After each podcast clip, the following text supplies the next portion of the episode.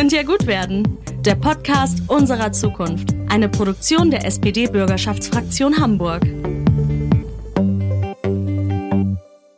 Könnte ja gut werden. Der Podcast der Zukunft. Heute zum Thema Arbeit. Und ich bin sehr gespannt und freue mich auf meinen Gast heute. Und zwar ist das der Fachsprecher für Arbeitsmarkt und Gewerkschaften aus der Hamburger Bürgerschaft, Jan Kolze. Ich freue mich, dass Sie da sind. Gleich zu Beginn ist es okay, wenn wir uns duzen? Ja, das ist völlig in Ordnung. Das gewerkschaftliche Du geht mir leicht von den Lippen. Sehr gut, mir nämlich auch. Ich freue mich, dass wir heute zu dem Thema sprechen. Bevor wir jetzt direkt loslegen, hören wir uns erst einen Kommentar von unserer Expertin an. Unsere Expertin ist in dem Fall Professor Dr. Maya Ahuja von der Universität Göttingen. Sie ist dort geschäftsführende Direktorin des Instituts für Soziologie. Im Vorfeld hat sie uns zwei Statements aufgenommen und das erste wollen wir uns jetzt mal anhören. Welche Folgen hat die Digitalisierung für Beschäftigte? Diese Frage ist aus zwei Gründen nicht sinnvoll zu beantworten. Erstens, die Digitalisierung gibt es nicht. Unter dieser Überschrift werden ganz unterschiedliche technologische Phänomene diskutiert. Von wahren Wirtschaftssystemen im Einzelhandel bis zu künstlicher Intelligenz, von Datenbrillen und Leichtbaurobotern, die menschliche Arbeit erleichtern sollen, bis hin zu GPS-Tracking, zum Beispiel in der Logistik, was vor allem dazu beitragen soll, Arbeitende zu unterwerfen und jeden Handgriff genau zu kontrollieren. Die Arbeitsfolgen digitaler Technologien sind also sehr unterschiedlich. Zweitens, selbst wenn wir nur eine einzige Technologie in den Blick nehmen, lassen sich die Folgen für Beschäftigte nicht einfach aus technologischen Sachzwängen ableiten. Die Tatsache, dass eine bestimmte Software existiert, erklärt für sich genommen gar nichts. Welche Folgen sie für Arbeitende hat, hängt davon ab, wie sie im konkreten Unternehmen eingesetzt wird. Software ist also oft eine Black Box, auch für Betriebsräte. Man versteht nicht, welche Herrschaftsmechanismen dort einprogrammiert sind. Und wenn man das nicht versteht, dann bleibt auch unklar, wo es rechtliche Spielräume für Mitbestimmung gibt. Wenn der Verweis auf die Digitalisierung nicht in erster Linie dazu führen soll, Ohnmachtsgefühle bei Beschäftigten und bei ihren Vertreterinnen zu wecken, dann muss man sie als das betrachten, was sie ist. Als neuen Schub von technologischer Rationalisierung, der durchaus das Zeug hat, die Machtverhältnisse zwischen Kapital und Arbeit zu verschieben. Weil er aber menschengemacht ist, geht es dabei nicht um Sachzwang Technik, sondern es geht um Arbeitspolitik. Es gibt also viel zu tun für Betriebsräte und Gewerkschaften und im Prinzip könnte das gut werden. Im Prinzip könnte das ja gut werden, ist ein sehr gutes Stichwort. Lieber Jan, wir, wir sind ja gerade mittendrin in der Digitalisierung der Arbeitswelt. Wir hätten uns analog treffen können, aber wir machen das Ganze digital und nehmen diese Folge digital auf. Ich persönlich habe da kein Problem mit. Ich finde, das kann auch ganz angenehm und bequem sein. Allerdings ist Digitalisierung in der Arbeitswelt schon so ein bisschen eine Fluch- oder Segen-Angelegenheit. Professor Meyer Ahuja hat gesagt, dass die Frage nach den Folgen von Digitalisierung für Beschäftigte äh, gar nicht sinnvoll beantwortet werden kann. Es gibt da ganz viele Aspekte, auf die wir jetzt gleich eingehen wollen. Mich interessiert vor allem die Frage nach den Herrschaftsverhältnissen, inwieweit das durch die Digitalisierung beeinflusst werden kann, auch verbessert werden kann. Was meint sie damit eigentlich konkret? Und wie weit wird das arbeitsrechtstechnisch schon vorangetrieben, der Digitalisierungsprozess?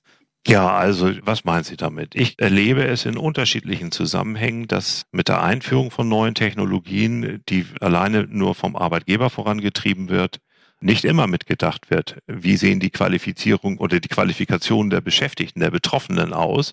Und dass nicht immer angemessen überlegt wird, wie nehme ich die Leute mit in die neue Welt. Ich habe sogar schon Momente erlebt in, in Betrieben, wo einfach dann gesagt wurde, na gut, das schaffen meine Leute nicht mehr, brauche ich neue. Ja, also das sind Mechanismen, die zutiefst unbefriedigend sind. Was wir brauchen, ist mehr Mitbestimmung im Betrieb.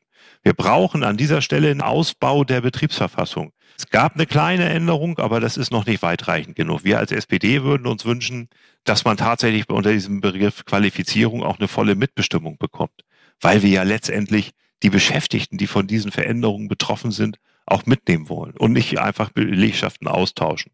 Zweitens brauchen wir dann auch eine Stelle, wo wir das Know-how haben für die Leute, wo die Betriebsräte wissen und auch, ich sag mal, Personalabteilung gerade von kleinen und mittelständischen Unternehmen, dass sie eine Chance haben, zu identifizieren, in welche Richtung müssen wir eigentlich qualifizieren? Was sind die Herausforderungen in der Zukunft? Und da sind wir hier in Hamburg dabei, auch konkret unter diesem Stichwort Transformation und Innovationscenter eine Beratungsleistung aufzustellen, die auch vom Bund gefördert wird. Also da denke ich mal, sind wir auf dem richtigen Weg. Digitalisierung ist ja jetzt auch überhaupt kein neues Phänomen. Durch die Pandemie hat es aber alles nochmal ganz anders Fahrt aufgenommen. Wenn ich mir bürokratische Wege in Ämtern zum Beispiel angucke, bin ich Corona fast dankbar, weil ich jetzt die Möglichkeit habe, ohne Termin und Nummer ziehen, meinen mein Wohnsitz umzumelden oder meinen Anwohnerparkausweis zu verlängern. Also das ist für mich ehrlich gesagt auch eine ganz tolle Sache. Sollten wir jetzt nicht alles daran setzen, den Digitalisierungsprozess einfach noch mehr anzukurbeln? Ist für mich klar. Die andere Frage, gibt es vielleicht auch öffentliche Dienstleistungen, die man besser digital organisieren kann? Da gibt es sicherlich Vereinfachungsmöglichkeiten. Allerdings sehen wir ja auch, wie schwierig das ist, das immer mit unseren Datenschutzanforderungen dann auch entsprechend zu verschränken, um da nicht Missbrauch auch zu viel Tür und Tor offen zu lassen. Und das ist eine Herausforderung, vor der wir stehen, aber ich würde mir auch wünschen, dass vieles einfacher ist, ganz persönlich an der Stelle. Ja, und es ist natürlich auch unromantisch. Also wenn man darüber nachdenkt, über auch äh, Beratungsstellen, die digitalisiert werden, dass man mit künstlicher Intelligenz kommuniziert, wenn man irgendein Problem bei irgendwas hat, also ich glaube, jeder hat schon mal dieses Gefühl gehabt, so, ich wünsche mir einen echten Menschen jetzt am Telefon. Ich wünsche mir jetzt einmal einen echten Menschen, weil das ne, ist ja auch äh, sehr viel Frust mit dabei, wenn man immer nur mit digitalen Leuten kommunizieren muss, wenn man ein Problem hat. Ich bin ganz dankbar, dass wir den Digitalisierungsprozess voranschreiten können, aber gleichzeitig nach wie vor mit richtigen Menschen zu tun haben. Aber das gehört auch dazu. Digitales Arbeiten hat ja jetzt nochmal einen ganz neuen Stellenwert bekommen, zumindest in einigen häufig besser bezahlten Jobs. Gleichzeitig ist die Digitalisierung unserer Gesellschaft für einige Berufswege, wie zum Beispiel im Einzelhandel, auch ein Stück weit eine Bedrohung. Während immer mehr Einzelhändler dicht machen, öffnet Amazon ein Logistikzentrum nach dem anderen mit den bekannten Problemen. Führt das nicht in letzter Konsequenz wieder zu einer größeren Schere zwischen hoch- und niedrig qualifizierten Berufen? Müsste die Politik nicht viel aktiver gegen Amazon und Co. arbeiten? Welche Möglichkeiten der Einflussnahme hat die Politik da überhaupt? Lieber Jan, Erklär uns auf. Ich glaube, es gibt eine Menge Menschen, die darauf warten und sich freuen, dass sie wieder mal jemand echten in einem Gespräch sehen können, der einem auch erklärt, was denn die Ware, die man da kaufen will, auch wirklich alles kann. Und dann gibt's noch ein haptisches Thema an dieser Stelle. Ne? Also die Menschen mhm. sind, sind ein bisschen, sind nicht nur einfach flach digital, sondern die Menschen sind auch gerne mal ein bisschen dreidimensional unterwegs und daneben wollen sie auch die anderen Sinne noch immer wieder erleben. So, von daher was ich vor allen Dingen ärgerlich finde, sind ungleiche Wettbewerbsbedingungen. Nicht? Also da ist jetzt Amazon mal angesprochen. Ich glaube, dass man da über Wettbewerbsgerechtigkeit ein Stückchen mehr nachdenken muss. Und die andere Frage ist natürlich, was nach wie vor ein Manko ist, in manchen Bereichen, dass wir eine Schwäche haben der Tarifverträge. Nicht? Und wir müssen ja letztendlich gucken, dass wir gute Rahmenbedingungen für die, für die Zukunft organisieren. Für die Digitalisierung braucht es eben auch eine entsprechende Begleitung, sei es politisch, oder sei es zum Teil auch tarifvertraglich oder eben über die Mitbestimmung. Ich würde ganz gerne noch ein bisschen konkreter werden. Also was man konkret macht, um jetzt zum Beispiel kleinere Unternehmen oder niedrig qualifizierte Berufe da zu fördern in dem Bereich, was man da konkret macht. Der Punkt ist für mich, dass wir zum Beispiel die Möglichkeiten, die geschaffen worden sind über das Qualifizierungschancengesetz, dass wir sie besser nutzen. In vielen Bereichen, in vielen Betrieben sind diese Möglichkeiten gar nicht bekannt dass man auch berufsbegleitend Qualifizierung organisieren kann. Wir haben in einigen Bereichen, auch in den, in den Industriebereichen, noch einfachste Tätigkeiten, un- und angelernte Tätigkeiten, die natürlich über die Praxis ganz viel Know-how über bestimmte Prozesse erwerben, aber die nach wie vor keinen Berufsabschluss haben. Und wo wir wissen, dass sich die Anforderungen verändern werden, dass neue Technologien eben auch zu neuen Herausforderungen führen, dass man Schnittstellen auf einmal beherrschen muss, wo man früher vielleicht einfach nur bestimmte Sachen von A nach B verbracht hat. Heute geht es darum, dann auch immer das richtig zuzusortieren und vielleicht darüber nachzudenken, was die, ich sag mal, helfenden Maschinen an der Stelle eigentlich auch noch alles brauchen, um das vernünftig organisieren zu können. Hm. Und da wäre es mir wichtig, dass wir das Bewusstsein schärfen, sowohl bei denjenigen, die Personalverantwortung tragen, als auch bei den Betriebsräten. Und hier eine Besonderheit. In Hamburg haben wir ja das Hamburger Corona-Arbeitsmarktprogramm aufgelegt. Wir versehen das Ganze sogar noch mit, also zum einen mit Leuten, die diese Beratung auch in die Unternehmen herein oder an die Beschäftigten heran auch leisten sollen. Da gibt es eine Vereinbarung jetzt mit dem Jobcenter, mit der Agentur und mit der Sozialbehörde. Und wir geben zusätzlich noch einen 400 Euro Weiterbildungsbonus. Warum machen wir das? Weil wir oftmals feststellen, dass Menschen, die vielleicht in unangelernten Tätigkeiten unterwegs sind, im Wesentlichen über bestimmte Zuschussmechanismen, über Schichtzulagen und so weiter sich ein auskömmliches Einkommen organisieren. Und wenn man in Weiterbildungsprozesse geht, hat man oft die Situation, dass man dann auf einmal in Normalschicht arbeiten muss. Und wir schaffen so Anreize, dass Menschen auch sich an dieser Stelle weiterbilden. Und für uns wird es wichtig sein zu gucken, was das bewegt hat. Super. Wir haben noch mehr Statements von unserer Expertin und wir haben noch mehr Themenbereiche, über die wir uns gerne unterhalten wollen. Deswegen, wenn du dabei bist, hören wir noch mal kurz rein, was Professor Dr. Meyer Ahuja noch so sagt. Die Corona-Pandemie, die sich vor zwölf Monaten über den Globus verbreitet hat, wirft ein ganz grelles Licht auf die Spaltungen, die die Arbeitswelt durchziehen. Nicht nur vergrößert sich die Luft zwischen Arm und Reich, und wer arm ist, erkrankt häufiger und stirbt auch in einem reichen Land wie Deutschland im Schnitt acht bis zehn Jahre früher als andere. Auch die Unterschiede zwischen Arbeitenden werden immer größer. Während viele ihre Arbeit, zum Beispiel in der Gastronomie, als Leiharbeiter und Leiharbeiterinnen in der Industrie oder auch als Alleinselbstständige in Medien- oder Kulturbereich verloren haben, leiden andere, zum Beispiel in der Pflege, unter immer mehr Arbeitsdruck und immer längeren Arbeitszeiten. Während manche in gut organisierten Großbetrieben bei Kurzarbeit betriebliche Zuschläge erhalten, können Beschäftigte im riesigen Niedriglohnsektor von Kurzarbeitergeld nicht leben. Wenn schon die normale Vergütung nicht zur Existenzsicherung reicht, ist das Kurzarbeitergeld natürlich sowieso zu wenig. Und wer einen Minijob hat, hat ohnehin keinen Anspruch auf Kurzarbeitergeld. Selbst unter denen, die im Homeoffice arbeiten, gibt es große Unterschiede in den Arbeitserfahrungen. Speziell Eltern ächzen unter der Anforderung, irgendwie die Aufgaben aus dem Job mit Homeschooling zu kombinieren. Und viele Frauen scheitern daran. Vor allem Frauen haben in den letzten Monaten ihre Arbeitszeit reduziert, um überhaupt irgendwie zurechtzukommen. Die ungleiche Verteilung von Haus- und Sorgearbeit zwischen den Geschlechtern scheint sich also noch zuzuspitzen. Wie kann unter diesen Bedingungen solidarische Politik aussehen? Wie könnte es besser werden? An ein paar Punkten hat die Pandemie die Notwendigkeit deutlich gemacht, grundlegend neue Weichen zu stellen. Und hier liegen tatsächlich auch Chancen, Lohnarbeit sicherer und die Arbeitswelt demokratischer zu machen. Ich nenne vier davon. Erstens. Wer seine oder ihre Arbeitskraft verkauft, um die Existenz zu sichern, muss in ein System sozialer Sicherung eingebunden sein. Deshalb müssen Minijobs verboten werden. Auch Alleinselbstständige müssen Teil einer erwerbstätigen Versicherung sein. Zweitens. Arbeit, von der man nicht leben kann, ist ein Skandal. Der Mindestlohn muss deutlich erhöht, der Niedriglohnsektor muss zurückgebaut werden. Drittens. Es wurde viel zu lange an öffentlichen Einrichtungen gespart. Speziell das Gesundheitswesen wurde durch Privatisierung und Rationalisierung so ausgehungert, dass dort zu Recht nicht genug Menschen arbeiten wollen. Profit hat aber im Gesundheitswesen nichts zu suchen. Staatliche Politik und Investitionen müssen sich an dem gesellschaftlichen Bedarf orientieren, nicht an Renditezielen und auch nicht an den Vorgaben einer Schuldenbremse. Viertens. Die massenhafte Erfahrung mit Homeoffice zeigt, dass wir einen grundsätzlich anderen Umgang mit Arbeitszeit brauchen. Aktuell wird ein Recht auf Homeoffice diskutiert, obwohl wir wissen, dass flexible Arbeitszeiten und Orte für Beschäftigte eine zweischneidige Angelegenheit sind. Auf der einen Seite wünschen sich viele Arbeit und Privatleben flexibel vereinbaren zu können, zum Beispiel um die Betreuung von Kindern oder die Pflege von Angehörigen sicherzustellen.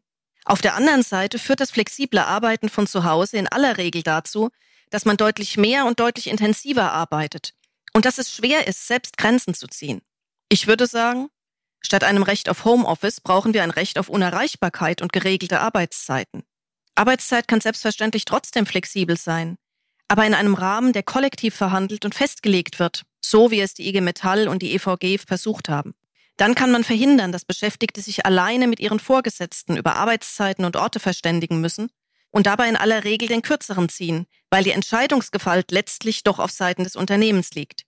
Arbeitszeiten, die zum Leben passen, sind möglich, wenn es gelingt, Lohnausgleich und eine angemessene Personalausstattung kollektiv durchzusetzen. Wie wichtig das ist, das sehen wir gerade in der Pandemie. Vielen Dank an dieser Stelle nochmal an Professor Dr. Meyer Huja für Ihre Statements. Ich mag diese dezente Radikalität in Ihren Aussagen. Und ich würde gerne mal mit dem Homeoffice anfangen. Das ist ja etwas, was jetzt auch schon vor der Pandemie an Relevanz gewonnen hat, aber was immer mehr wird.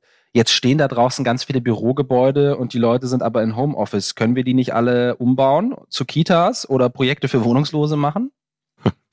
Hört sich gut an. Ja. Aber ganz so einfach wird das nicht gehen. Tatsächlich gibt es natürlich zurzeit Unternehmen, die auch solche Entscheidungen schon treffen, dass sie weniger Büroraum brauchen, als es in der Vergangenheit war. Was ja wichtig ist, bisher gab es ja eher ein Sträuben auch der Arbeitgeber, die Leute ins Homeoffice zu lassen. Also vermeintlich, weil man sie da nicht so unter Kontrolle hat. Hubertus Heil hat es ja versucht, das mit einem Rechtsanspruch auf Homeoffice ein bisschen tougher noch zu formulieren. Auch dort gab es ja handfeste Widerstände aus der Wirtschaft, das auf gar keinen Fall ein Recht auf Homeoffice in irgendeiner Form da durchzuführen. Ich halte diese, diese Sichtweise für falsch. Ich sehe bei dem Thema flexible Arbeiten und mobiles Arbeiten an der Stelle Risiken, aber ich sehe auch Chancen. Einige sind benannt worden. Vereinbarkeitsthemen, Familie und Beruf spielen da eine Rolle. Was wir jetzt haben, ist, dass die Pandemie den Willen bei der Arbeitgeberseite aufgeschmolzen hat, die Blockadehaltung also ein bisschen aufgeweicht hat, weil es nicht anders geht. Jetzt sehen wir eben die Kehrseite der Medaille und das erleben wir ja auch in vielen Bereichen, dass nur Homeoffice nicht der richtige Ansatz ist. Das geht ja bei der Ergonomie los. Haben die Leute eigentlich zu Hause die richtigen Möglichkeiten oder es wird alles auf dem Küchentisch mit einem kleinen Laptop sozusagen in Zwangshaltung ausgeübt, womöglich noch mit anderen gemeinsam. Also da braucht es ja, wenn man das ernsthaft vorandenken will, dann müssen die Unternehmen auch die Arbeitsmittel dafür zur Verfügung stellen. Ganz am Anfang der Pandemie gab es einige, auch gerade in den Bereichen, die du angesprochen hast, die gesagt haben, ja toll, jetzt kann ich endlich zu Hause arbeiten, alles ganz in Ruhe und habe nebenbei auch noch schon ein bisschen Kontakt zur Familie. Die Zahl hat abgenommen. Ja. Und da müssen wir für sorgen, dass Betriebsräte das mit im Auge haben, um genau diese Belastungssituation miteinander auszutauschen und auszutarieren. Und am Ende brauchen wir auch ein Zugangsrecht, ein digitales Zugangsrecht für Gewerkschaften, damit wir da in diese Kommunikation auch eine Rolle spielen und mit eingreifen können. Es gibt nicht mehr das Treffen in der Mittagspause in der Teeküche oder es gibt nicht mehr diese Konfrontation und das hybride Arbeiten ändert das und hat vielleicht auch negative Auswirkungen auf das Betriebsklima. Ist das schon spürbar in den Betrieben? Kriegt man davon schon was mit? Es gibt weniger Austausch. Ja. Und Probleme werden weniger auf den Tisch gelegt. Und es gelangt auch weniger an Betriebsräte. Und da muss man ja auch nach Wegen suchen, wie man das organisiert. Man kann vieles digital versuchen zu ersetzen, aber die Stimmung und die Frage, wie hoch die Betroffenheit ist, da ist unsere Kommunikation auch etwas anders ausgelegt. Da brauchen wir auch bis zu dem, was auf der anderen Seite an Ausdruck über den Körper oder selbst über Lautstärke oder was auch immer dann auch vermittelt wird. Und das kriegen wir alles nicht über die digitalen Geschichten hin. Da bleibt es rudimentär und deswegen glaube ich, brauchen wir Präsenzgeschichten, die auf jeden Fall immer organisiert werden. Wir werden nie komplett im Digitalen uns bewegen. Ja. Unsere Expertin hat auch davon gesprochen, dass das eine ganz neue Dynamik äh, mit sich bringt. Sie meinte, da werden einfach Deadlines gesetzt und dann arbeiten die vielleicht sogar wesentlich mehr, als sie es eigentlich im Büro täten. Sie spricht von einem Recht auf Unerreichbarkeit. Braucht es das wirklich und wie könnte man das politisch sicherstellen? Geht das überhaupt? Naja, das Recht, theoretisch gibt es das ja sogar, nicht? Aber das ist ja immer eine Frage auch der Durchsetzbarkeit. Also ich brauche nur für eine bestimmte Zeit zur Verfügung sein und meine Arbeitskraft gibt es letztendlich das Arbeitszeitgesetz, was Grenzen setzt. Also politisch ist das schon alles verankert. Nur kann ich das persönlich auch durchsetzen, wenn ich eben persönlich und alleine zu Hause bin und mein Vorgesetzter, meine Vorgesetzte mir sagen, du musst jetzt aber das schaffen. Und was passiert denn dann in diesem Spannungsverhältnis? Das heißt, wir brauchen erstens eine Hinterfragung der Rolle der Führungskräfte. Worauf müssen die eigentlich sensibilisiert werden? Weil da ist auch mehr Verantwortung an der Stelle. Das müssen wir etwas umfassender diskutieren. Wir brauchen an der Stelle aber auch Mitbestimmungsmechanismen, wo Betriebsräte das mitkriegen, dass so etwas stattfindet. Und wo Betriebsräte dann einschreiten können wie kann ich mir das ganz konkret vorstellen? Wie kann man Personalräte, Betriebsräte, wie kann man die jetzt noch stärken, um jetzt diese Entwicklung auszugleichen, dass der Arbeitgeber da mehr Macht hat durch diese neuen Arbeitsformen? Naja, erstmal ein Teil der Instrumente haben Betriebsräte bei der Gestaltung der Arbeit. Es ist eben die Frage jetzt, die Arbeitsschutzinstrumente sind noch nicht ganz auf dieses Thema mobiles Arbeiten ausgelegt. Am Ende des Tages geht es darum, dass wir Betriebsräten auch helfen, Betriebsvereinbarungen zu stricken, in denen Beschäftigte bestimmte Rechte erhalten bleiben und in dem Standards eingepflegt sind, was Präsenz und Homeoffice angeht. Frau Professor Meyer-Ahuja hat gesagt, dass der freie Markt in vielen Bereichen nicht optimal für die Beschäftigten ist, zum Beispiel im Gesundheitswesen. Das eine ist, dass wir tatsächlich als Gesellschaft überlegen müssen, wo steuern wir unsere Ressourcen hin? Und da erleben wir ja nun gerade, wie wichtig so ein paar grundlegende Sachen sind und dass das Gesundheitswesen wahrscheinlich auch gut bedacht ist, wenn es vernünftig mit Ressourcen aus gestattet wird. Das ist der eine Punkt. Der andere Punkt ist, wir brauchen eine Stärkung der tariflichen Situation. Wir erleben ja, dass gerade da, wo Tarifverträge schwach sind oder nicht allgemein verbindlich oder wo sie nicht zur Anwendung kommen, dass da die Arbeitsbedingungen wirklich am schwierigsten sind. Und da müssen wir dran arbeiten. Kann zum Beispiel nicht sein, dass die Caritas an der Stelle den Tarifvertrag, den eigentlich alle für sinnvoll halten, sich weigert, den mit allgemein verbindlich erklären zu lassen. Das würde vielen in diesem Sektor schon helfen. Das ist ein Ärgernis ohnegleichen. Wir brauchen also mehr Möglichkeiten, Tarifverträge allgemeinverbindlich zu erklären.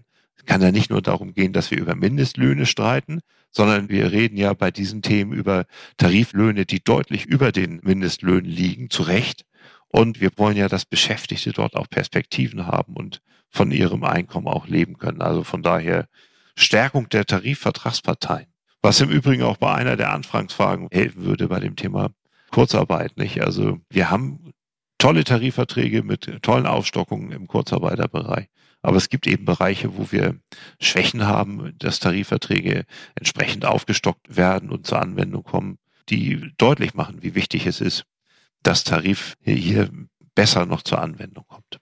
Wir versuchen in diesem Podcast ja vor allem über die Zukunft zu sprechen. Wie wird das in der Zukunft werden. Und wir hoffen, dass es ja gut werden kann. Wenn ich jetzt Kinder bekomme, die dann so in 18, 19 Jahren in irgendeinen guten Beruf einsteigen wollen, der ihnen ein Gehalt garantiert, von dem man gut leben kann, mit vernünftigen Arbeitsbedingungen, was müssen die bis dahin dann lernen? Also wie sehen die Berufe dann in 20 Jahren aus? Muss mein Kind auf jeden Fall einen Computerkurs machen mit fünf Jahren schon und Chinesisch lernen oder sonst wird's nichts? Wie stelle ich die darauf ein?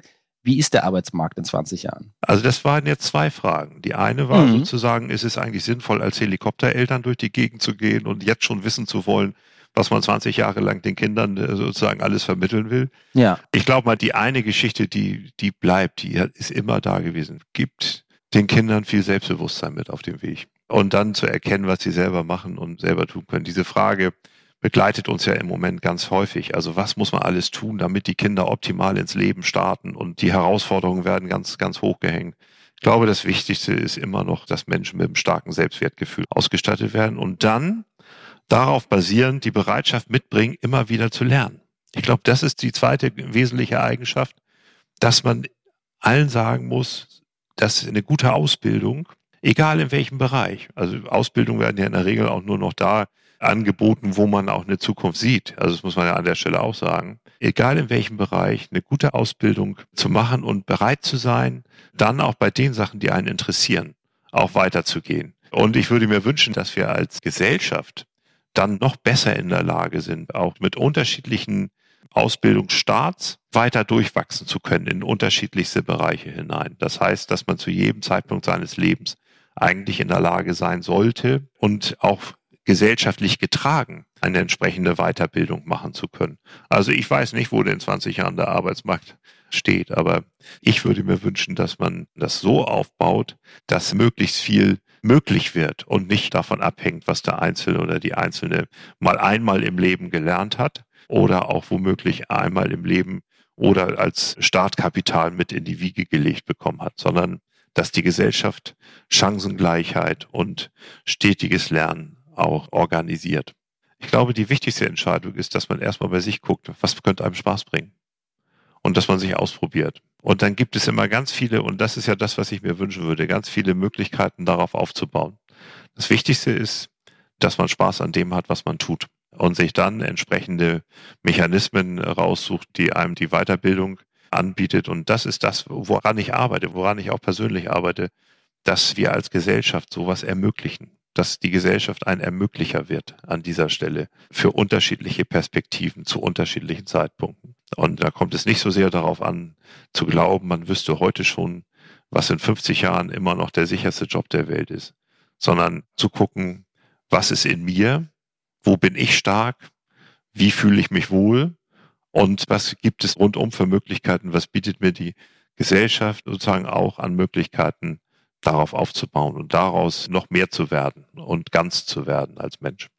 Das ist eine sehr, sehr schöne Antwort, Jan. Das ist ein kleiner Pep-Talk auch gewesen für mich. Also das hat mich jetzt gerade mir ein sehr, sehr gutes Gefühl gegeben und ich hoffe anderen Zuhörenden auch. Ich finde das wunderbar. Wir versuchen über die Arbeit zu reden und wie die Arbeit in Zukunft aussehen wird und wir kommen am Ende zu dem Fazit, Hauptsache, wir können in Zukunft das machen, was uns Spaß macht und uns weiterentwickeln und weiter lernen. Das finde ich eigentlich einen sehr schönen Abschluss, auch für mich ein unerwarteter Abschluss. Ich danke dir sehr, sehr doll für dieses tolle Gespräch. Ich finde, wir haben einiges rausarbeiten können. Ich bedanke mich auch nochmal bei unserer Expertin, bei Professor Dr. Maya Ahuja von der Universität Göttingen. Und ich bin mir sicher, dass das mit der Arbeit in Zukunft ziemlich gut werden könnte. Tja, da sind wir uns einig. In diesem Sinne, vielen Dank. Gerne.